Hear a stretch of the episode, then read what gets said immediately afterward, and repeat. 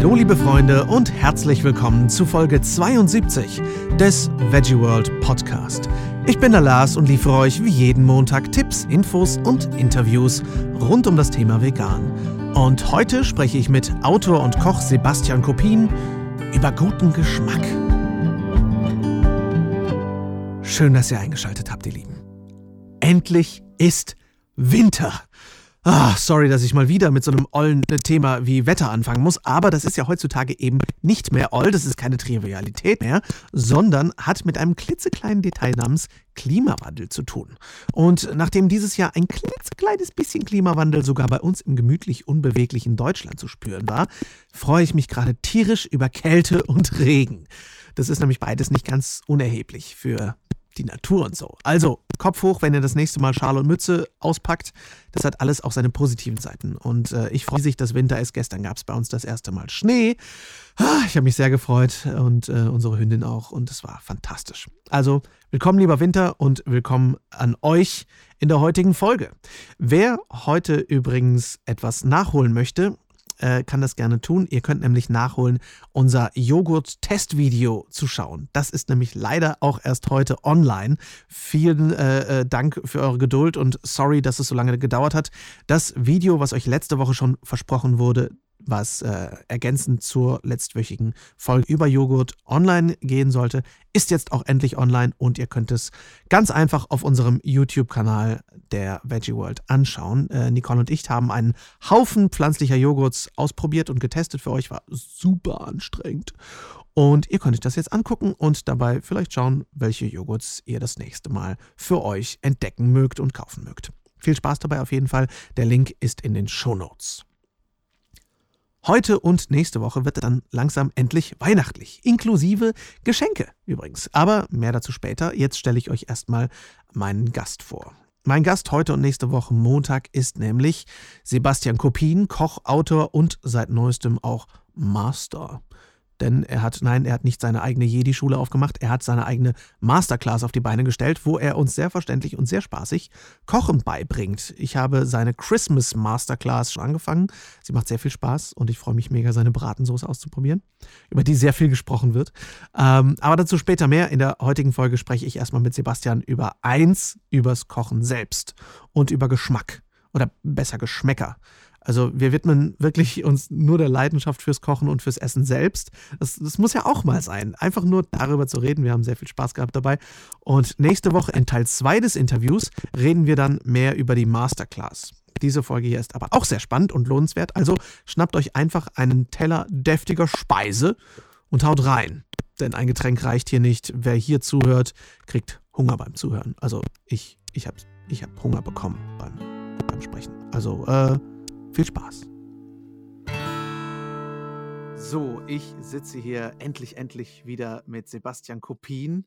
Äh, wir haben letztes Jahr schon fast genau um diese Zeit, ich glaube ein Jahr und ein Monat ist es her, schon wundervoll gequatscht und jetzt ähm, reden wir endlich wieder. Eigentlich wollte ich im März schon mit dir quatschen über dein neues Buch Heftig Deftig, aber jetzt haben wir natürlich noch viel mehr, über das wir reden können. Aber Sebastian, erstmal vielen Dank, dass du mal wieder da bist. Danke auch. Ich freue mich sehr, dass es wieder geklappt hat. Ähm, für alle, die dich vielleicht noch nicht kennen und die schändlicherweise dein Interview von letztem Jahr noch nicht gehört haben sollten, wer bist du eigentlich und was machst du so? Äh, ja, Sebastian Kopin. Äh, ich äh, bin veganer Koch. Äh, ich habe in München meine Kochschule und äh, alles, was ich so mache, dreht sich eigentlich darum, äh, dass ich Menschen das, die hochwertige pflanzliche Küche beibringe, weitergebe, trainiere. Egal jetzt ob Privatmenschen, Hobbyköche oder äh, professionelle Köche, Gastronomie. Also das äh, zieht sich so äh, durch, durch alle äh, Themen, äh, mit denen ich mich beschäftige. Ähm, wir haben dich ja in der letzten Folge schon ähm, ausführlicher vorgestellt, aber vielleicht nochmal ganz kurz zusammengefasst, was hat dich damals so zum Kochen gebracht und was hat dich letztendlich zum veganen Kochen gebracht? Äh, Kochen war schon immer ein wichtiges Thema für mich äh, von Kindheit an. Meine Mutter äh, hat als Köchin auch gearbeitet, gute Köchin. Äh, und äh, so habe ich das wirklich von äh, klein auf mitbekommen, war schon immer gerne in der Küche, hat mich fasziniert. Also das war schon ganz früh da, das Thema. Und ja, als ich dann irgendwann beschlossen habe, mich äh, auch beruflich mit dem Thema Kochen eben zu beschäftigen, ähm, habe ich natürlich auch erstmal ganz normal gekocht. Ich war ja nicht von klein auf vegan unterwegs und letztendlich durch meine eigene Ernährungsumstellung und Sichtweise hat sich das dann auch verändert. Das heißt, du hast an einer normalen Kochschule deine Ausbildung gemacht? Äh, ich bin äh, nicht klassisch gelernter Koch, ich bin Quereinsteiger. Okay. Ähm, genau. Ah, ja, ähm, aber äh, ich habe äh, früher äh, ganz normal äh, gekocht, ja, also mhm. Kurse gegeben, Events veranstaltet, Catering mhm. viel gemacht ähm, und da nicht sofort vegan gekocht. Das, wie gesagt, kam erst mit der eigenen Umstellung und Sichtweise dann, dass ich das natürlich auch mhm. angepasst habe. Ja.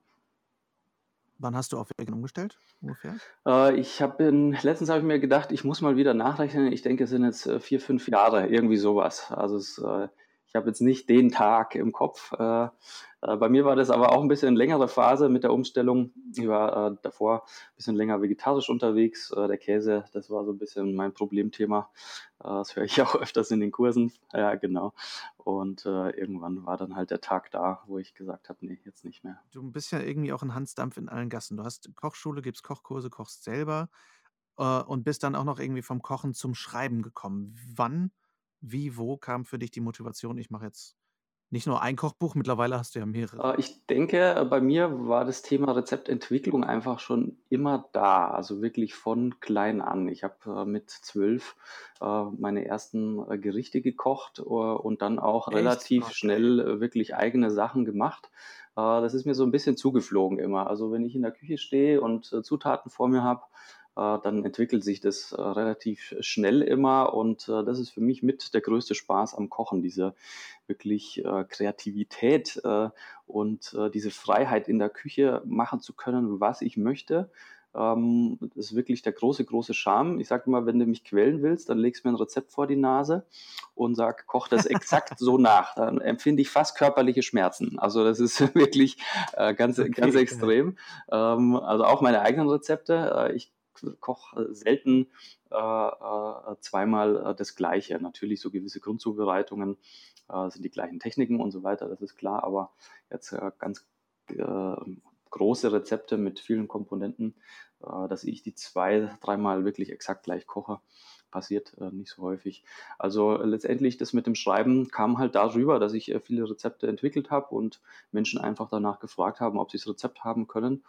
Dann habe ich die halt niedergeschrieben und so äh, kam das äh, immer mehr. Du scheinst ja wirklich viel zu experimentieren. Ich weiß noch, äh, wo wir das letzte Mal gesprochen haben, hast du ja wirklich von deinem kleinen Labor quasi gesprochen, wo du irgendwelche Sachen fermentierst und äh, ja coolerweise auch deinen Permakulturgarten ja sehr nah bei deinem Arbeitsplatz hast und äh, da ja wirklich mit tollen Zutaten irgendwelche Sachen kreierst. Fühlst du, dass du mit deinem, ich sag mal, mit zunehmender Erfahrung immer mehr experimentierst oder hast du das Gefühl, dir gehen irgendwann die Ideen aus? Ich glaube, die werden äh, nie ausgehen. Also das ist äh, ich empfinde mich auch manchmal als sehr unwissend, wenn ich in der Küche stehe, weil ich einfach wieder äh, auf, auf neue Themen stoße, äh, auf neue Ideen. Und äh, ich glaube, ich kann das auch noch die nächsten 30 Jahre machen und ich werde mich genauso fühlen. Und das ist aber auch das Schöne dran, äh, weil ich das Gefühl habe, ich lerne jeden Tag, wenn ich in der Küche stehe, was dazu. Äh, ich kann mich weiterentwickeln, ich kann mich wieder auf neue Themen konzentrieren. Und der ganze kulinarische Bereich ist so riesengroß, ja, ähm, sei es Backen, äh, Patisserie, Küche, äh, klassisch, äh, französische Küche, die ganzen äh, verschiedenen Länderküchen. Ähm, also es ist so riesen, riesengroß, dass es äh, niemals aufhört, dass man da äh, lernen wird. Und das ist äh, ein ganz wichtiger äh, Faktor, weil immer wenn ich neue Zutaten entdecke oder neue äh, Gemüsepflanzen oder bei mir im Garten stehe und merke, da gibt es gewisse Teile an der Pflanze, mit denen habe ich noch nie was gemacht, da freue ich mich wirklich wie ein kleines Kind, da leuchten die Augen und dann geht's los. Also das ist, äh, das ist auch die Freude am Kochen, die ich vermitteln möchte durch meine Arbeit, weil ich denke wirklich, wenn man äh, das als Teil des Alltags auch äh, empfindet, als wertvollen Teil, sich äh, auch nach der Arbeit in die Küche stellt, es richtig macht, vom Ablauf her, gescheite Vorbereitungen, Mise en place, diese ganzen wichtigen Themen ähm, und dann einfach frei das so ein bisschen fließen lässt, Kühlschrank auf, was ist da. Natürlich braucht man gewisse Grunderfahrung auch dafür und gewisses Grundwissen. Dann kann das total entspannend sein. Es kommt was Leckeres raus. man hat Lust, es zu essen. die Küche sieht nicht aus wie äh, ein, ein Riesenchaos. Also es kann einfach ein richtig schöner Teil vom Alltag sein. Ähm, ist natürlich auch immer Tagesform, ist auch klar. Ich habe auch manche Tage, da habe ich einfach keine Lust zu kochen, ja, äh, gibt es auch. Ja, Spaghetti Bolognese. Ja, ja äh, gut, die ist bei mir äh, immer äh, im Tiefkühlfach. Ähm, meine grandiose Bolognese, wenn ich mal keine Lust habe. Ähm, aber es kann auch sein, dass ich äh, zwölf Stunden in der Küche stehe, Kurse gehalten habe, heimkommen und äh, mich wieder hinstelle und was koche. Und ich, die, diese Freude einfach, die ist ganz wichtig, weil Kochen und Essen ist so ein riesengroßes, essentielles, wichtiges Thema.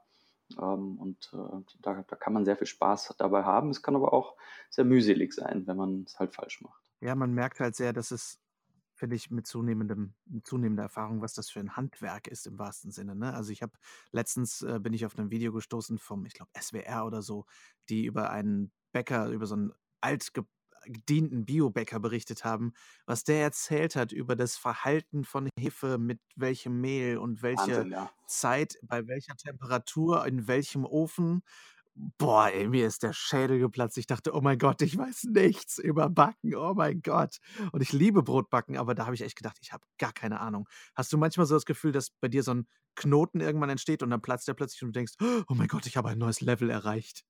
Ach, Level würde ich da gar nicht dazu sagen, ist, äh, wenn, wenn Dinge geklappt haben. So, bei mir ist es so, ich nehme mir meistens ähm, am Jahresanfang äh, ein oder zwei Themen vor, wo ich sage, die bearbeite ich sehr intensiv, so lange, bis ich das Gefühl habe, dass ich sie äh, gemeistert habe, dass ich auch das Gefühl habe, ich kann darüber sprechen in Kursen, äh, ich kann da was weitergeben, weil äh, richtiger Meister äh, zu sein, also nehmen wir jetzt mal das Thema Brotbacken, ja, das musst du halt 40, 50 Jahre machen ähm, und das mit Hingabe und dann bist du da so ein Nerd und äh, einfach wirklicher Meister, ja. Äh, ähm, und äh, das braucht ganz viel Zeit. Ähm, das finde ich ja sehr charmant auch an der äh, japanischen Philosophie oder Denkweise, auch wenn man das Kochen anbelangt ähm, oder anschaut, dass es ja, da Meister wirklich erst äh, gesehen werden äh, oder als Meister angesehen werden, wenn sie das halt wirklich äh, viele Jahrzehnte machen. Und zwar immer wieder die gleichen Bewegungen, Handgriffe, Techniken und so weiter. Also das, ich komme ja, wie vorhin schon gesagt, ganz oft sehr unwissend vor in der Küche und das spornt mich aber auch an, mich dann wieder mehr einzuarbeiten und dann besser da drin zu werden und gut zu werden. Ich wollte gerade sagen, ich glaube, das motiviert ja auch immer diese, diese Straße vor sich zu sehen ne? und zu denken, oh mein Gott, ich habe noch so viel Weg vor mir, das ist wundervoll. Total. Ja. Ähm, hast du denn das Gefühl, dass du als, als Esser anspruchsvoller wirst, je mehr du selber weißt? Weil ich habe so das Gefühl, je mehr ich selber koche, desto ähm, unspannender finde ich sehr viele Restaurants. also ohne, ohne jetzt irgendwie äh, äh selber mich irgendwie ins tolle Rampenlicht zu stellen, aber ich habe aber das Gefühl, ich, ich spezifiziere meinen Geschmack immer mehr und habe immer mehr das Gefühl, ah, da hätten sie aber ein bisschen mehr Mühe bei diesem oder jedem geben können, aber gleichzeitig eben auch viel mehr Wertschätzung zu haben für gute Küche und gar nicht mal anspruchsvoll, sondern einfach gut gemacht. Ähm, ist das bei dir auch so? Ja, definitiv. Äh, da warne ich auch immer alle Teilnehmer meiner Kurse vor wenn man sich wirklich damit beschäftigt ähm, und äh, die wichtigen Grundregeln auch beachtet, äh, der Anspruch steigt. Das ist auch ganz normal. Du kannst äh, deinen Anspruch extrem äh, senken mit der Zeit, wenn du äh, schlecht isst auf über, über lange Phasen, äh, dann passt sich, der Geschmack passt sich einfach an. das ist eine der wichtigsten Aussagen auch immer. Ähm, Geschmack ist erlernbar auf der einen Seite und auf der anderen Seite sind wir aber auch extreme Gewohnheitstiere, was Geschmack anbelangt. Das hat ein bisschen evolutionären Hintergrund auch, äh, soweit ich informiert bin, dass wenn uns halt Dinge relativ äh, äh, schnell schmecken, äh, ist es natürlich auch gesicherter, dass ich gut genährt bin. Also allein äh, von, von der Hinsicht her. Also man passt, passt sich da sehr schnell an, nach unten hin, aber auch nach oben hin.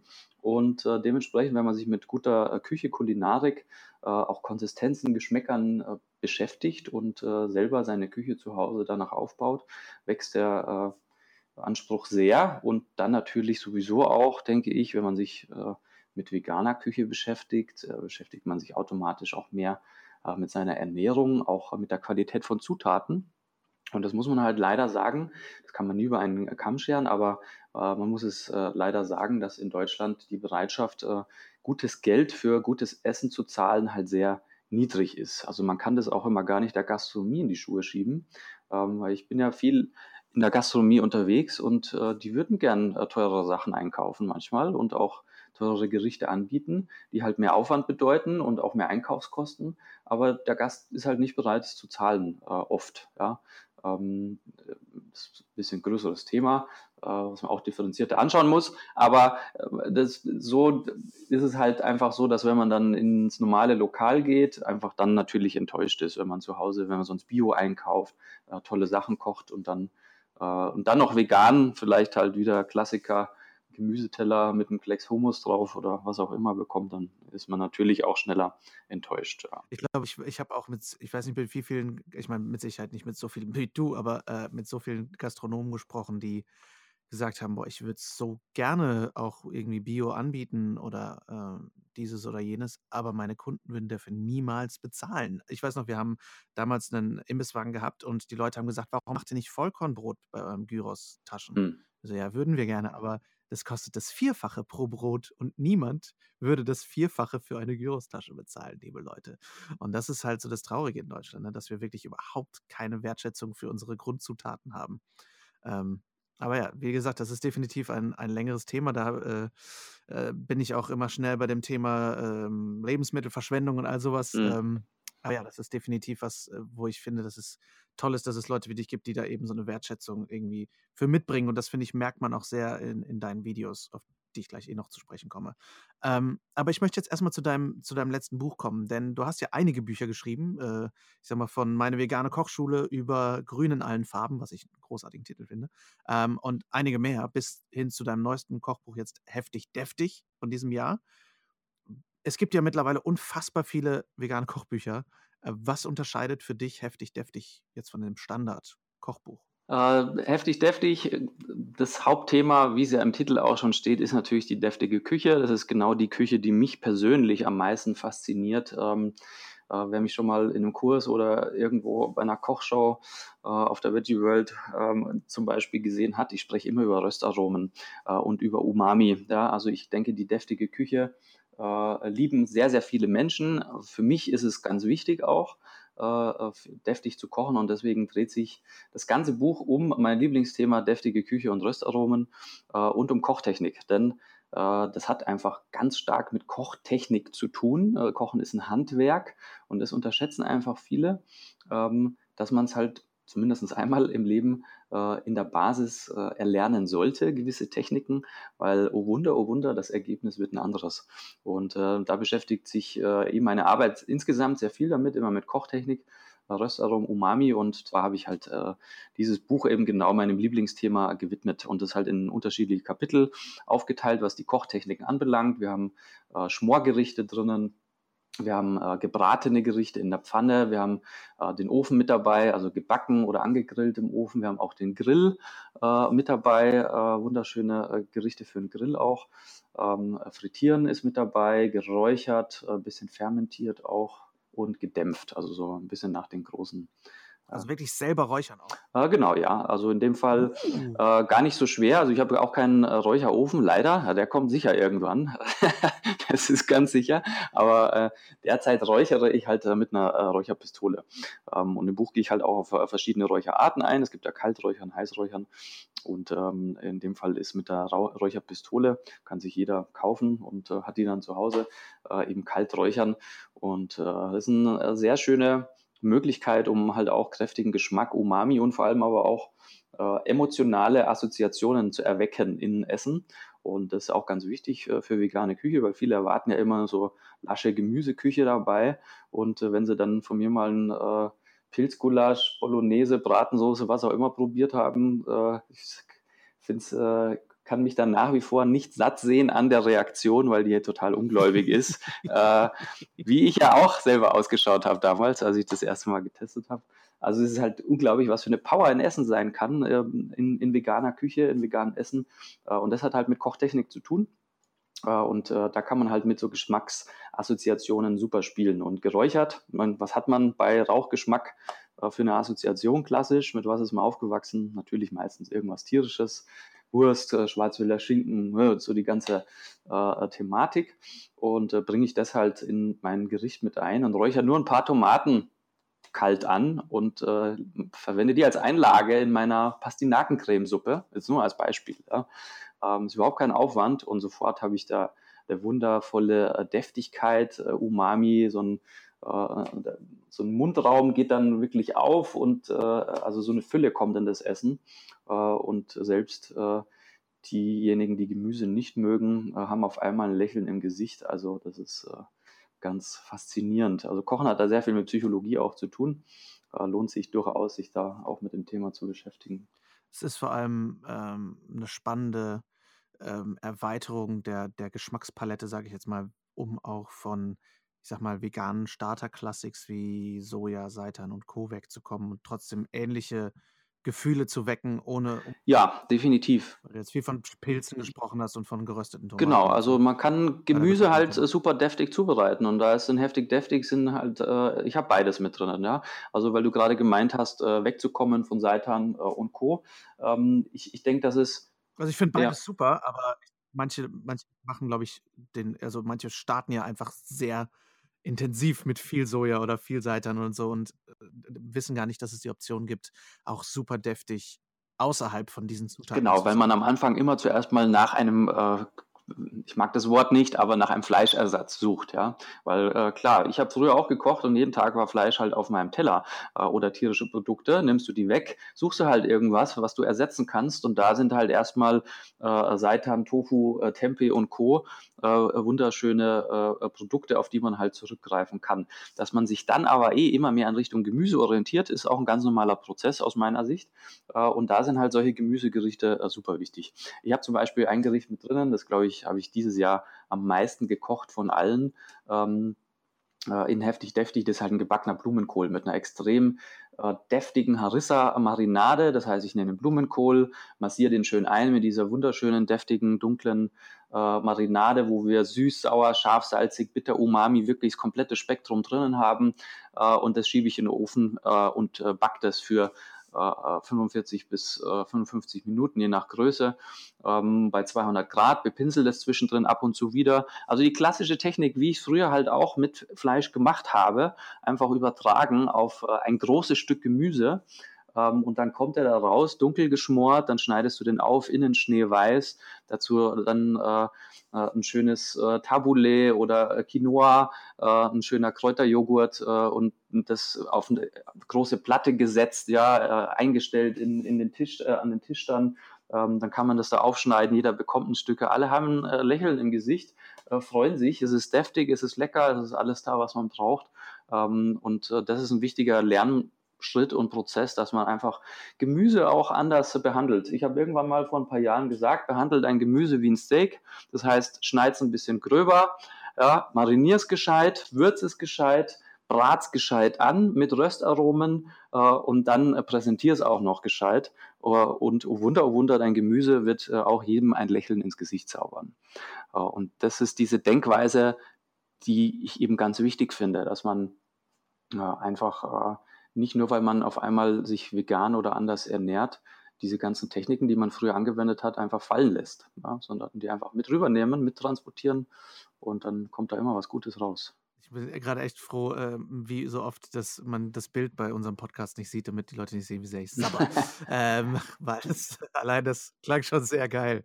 Ähm, ich habe äh, eine Frage allerdings für, für, diejenigen, die sich da noch nicht so mit beschäftigt haben, weil das Wort jetzt auch schon sehr oft fiel. Was genau ist Umami?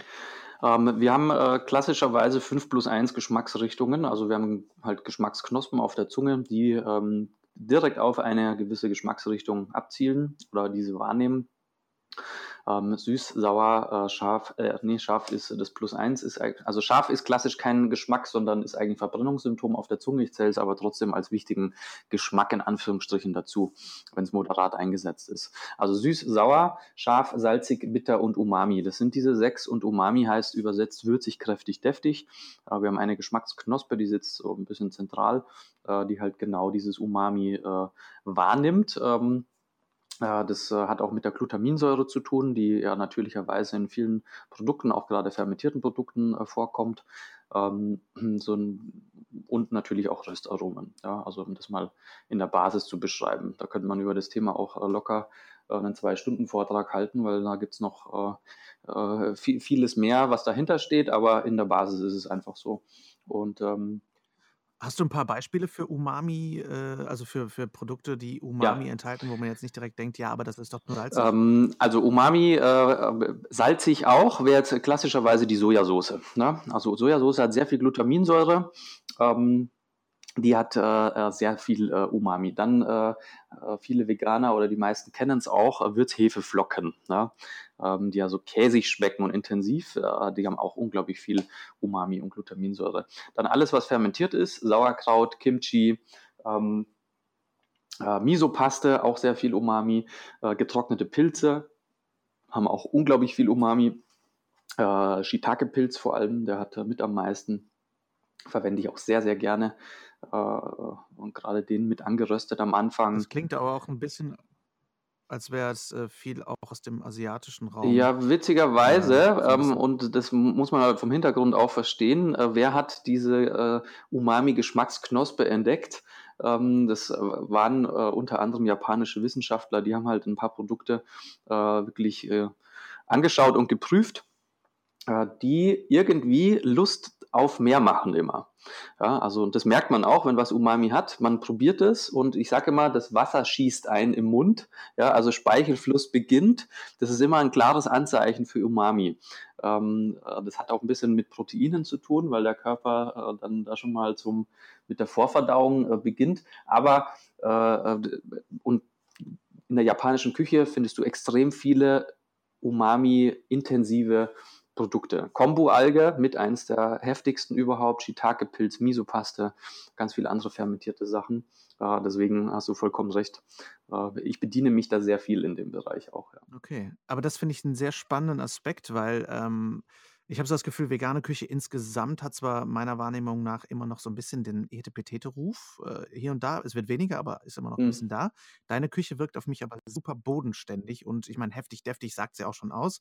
Ähm, kommt das aus deiner Natur und deiner Lebenserfahrung irgendwie, weil du auch meintest, deine Mutter hat viel früher gekocht oder war das irgendwie eine bewusste Entscheidung? Und wie kombiniert sich das dann mit so asiatischen Einflüssen? Das finde ich super spannend. Das äh, sind, waren äh, vier Fragen. Ähm, ich weiß, ich, ich kombiniere gerne. ich, ja, ich versuche sie, ich versuche sie zusammen. Frage. Genau. Ähm, also grundsätzlich, ich persönlich esse sehr gerne deftig, bodenständig. Habe ich früher auch. Äh, es wurde sehr viel in die Richtung gekocht äh, zu Hause bei uns und ähm, dementsprechend hat sich das, glaube ich, ein bisschen eingebrannt. Ähm, das ist die Küche, die ich für mich zu Hause immer bevorzuge. Deftig, äh, bodenständig, äh, aber mega lecker einfach und äh, trotzdem raffiniert. Ja? Also nicht plump. Ich versuche eigentlich auch, alle diese bodenständigen Gerichte mit ein, zwei Handgriffen noch so weit aufzubauen, dass äh, dass mehr passiert, auch gerade was Konsistenzen anbelangt und eben, dass alle diese äh, 5 plus 1 Geschmacksrichtungen äh, bedient sind. Äh, ich kann Ete Petete auch und das mache ich auch sehr gerne. Ich mache äh, auch äh, Fine Dining Dinner Events ähm, und äh, äh, macht da sehr viel in der Richtung und mag dieses filigrane Kochen und diese filigrane Gemüseküche, wo dann äh, acht bis zwölf verschiedene Komponenten auf dem Teller sind oder manchmal weniger, ähm, mag ich total gerne. Aber sind wir uns mal ehrlich, das ist nicht die Küche für zu Hause weil das wird, wird ja keiner machen. Ähm, und da muss ich dann aber auch fünf Gänge essen von dieser Küche, dass ich satt werde. Also ist auch nichts für zu Hause. Ähm, und für zu Hause möchte man halt ein Gericht und satt sein. Ja, danach vielleicht eine Nachspeise, äh, wenn man mal lustig ist, aber ähm, es muss halt auch praktikabel sein, das Ganze.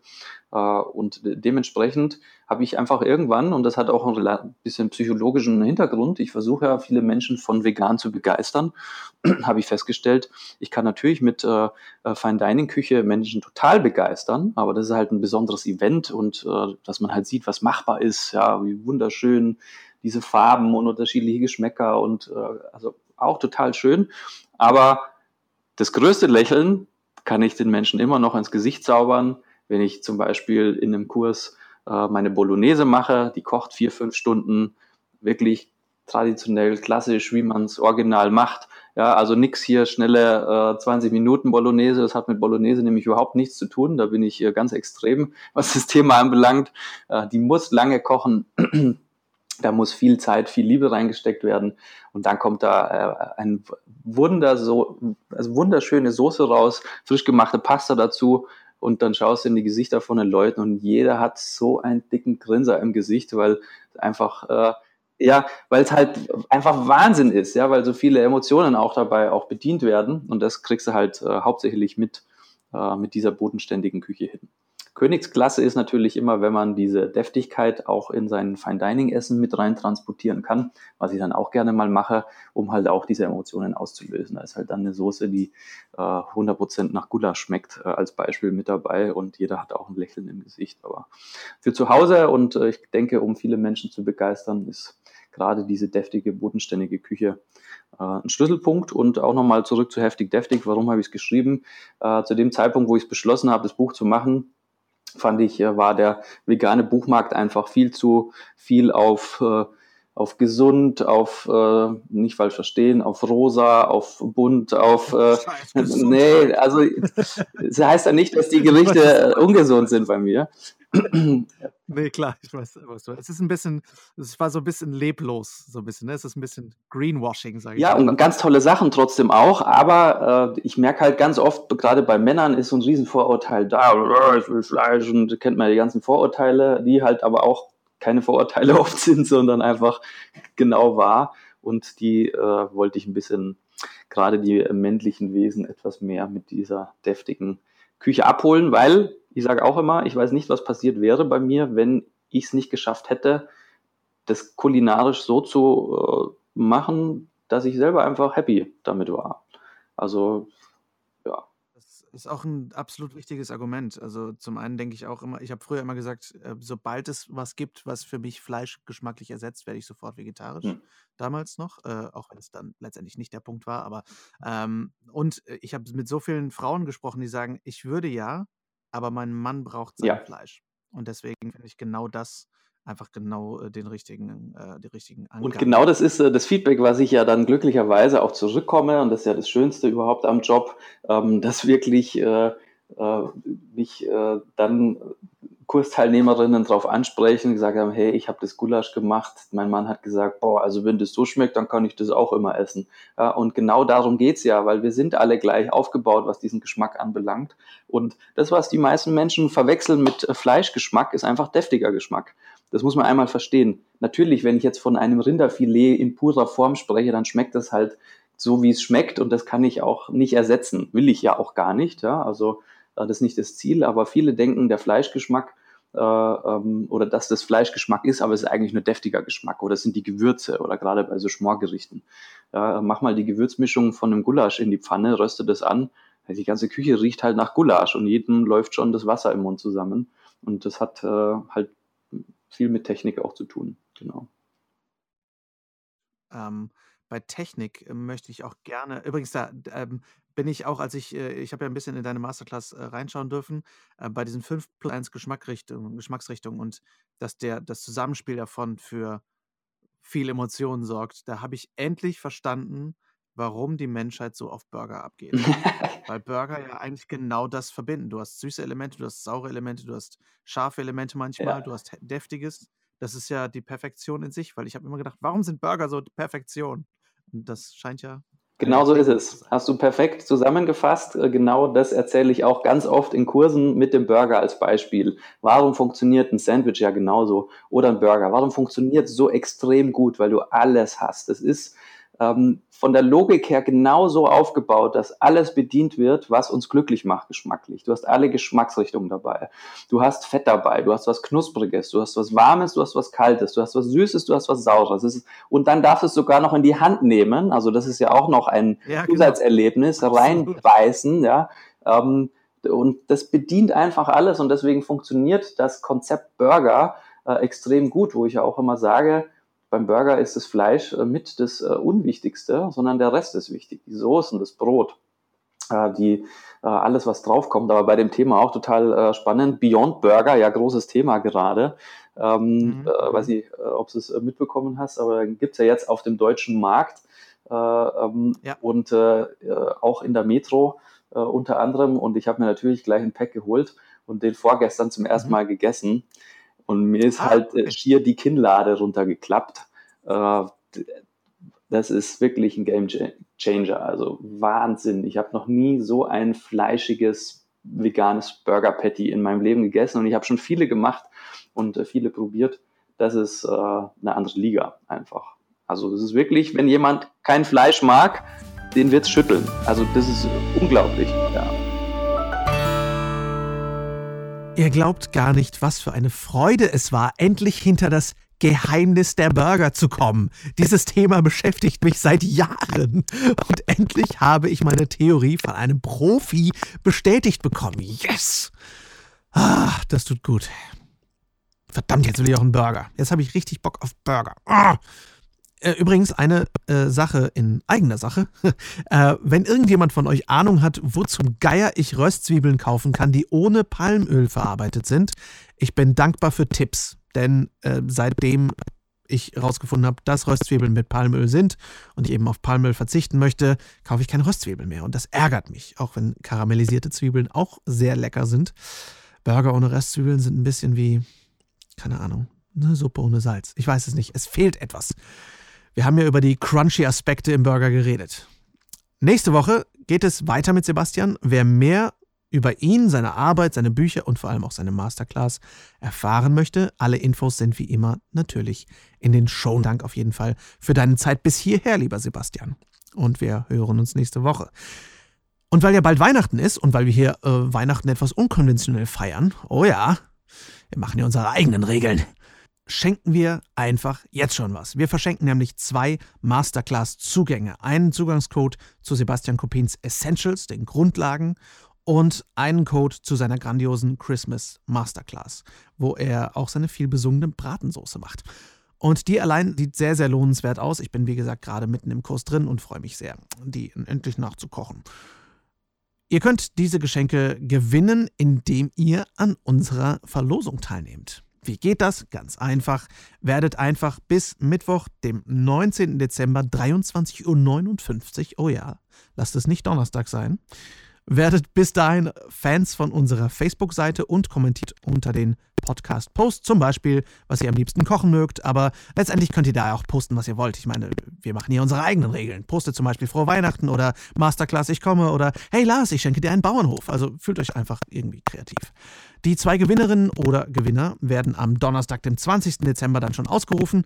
Viel Erfolg dabei. Wir wollen natürlich, dass ihr genug Zeit habt, um auch bis Weihnachten alles nachkochen zu können. Alles, alles im ganzen Kurs. Alle Infos zum Gewinnspiel sind selbstverständlich in den Shownotes. Also viel, viel Erfolg und viel Spaß. Ich hoffe, die Folge hat euch gefallen. Schreibt mir wie üblich sehr gerne eure Fragen und Gedanken an lars.veggieworld.de. Ich nehme auch irgendwie Ferien- und Weihnachtswünsche entgegen. Äh, und schaut natürlich selbstverständlich auf veggieworld.de auf dem Blog vorbei.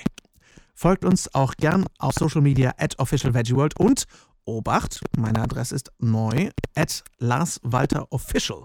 Tja, ja, ich bin jetzt offiziell. Sowas von offiziell. Äh, wenn ihr mögt, schaut wie gesagt auch gerne auf unserem YouTube-Kanal vorbei. Da seht ihr das Joghurt-Testvideo. Und wenn ihr mögt, schaltet gerne am nächsten Montag ein und, äh, keine Ahnung, hört einen Podcast, während ihr das Weihnachtsmenü kocht. Die nächste Folge lohnt sich auf jeden Fall auch sehr. Bis dahin wünsche ich euch eine schöne Woche. Vielen lieben Dank fürs Zuhören, wie üblich. Und ciao, ciao.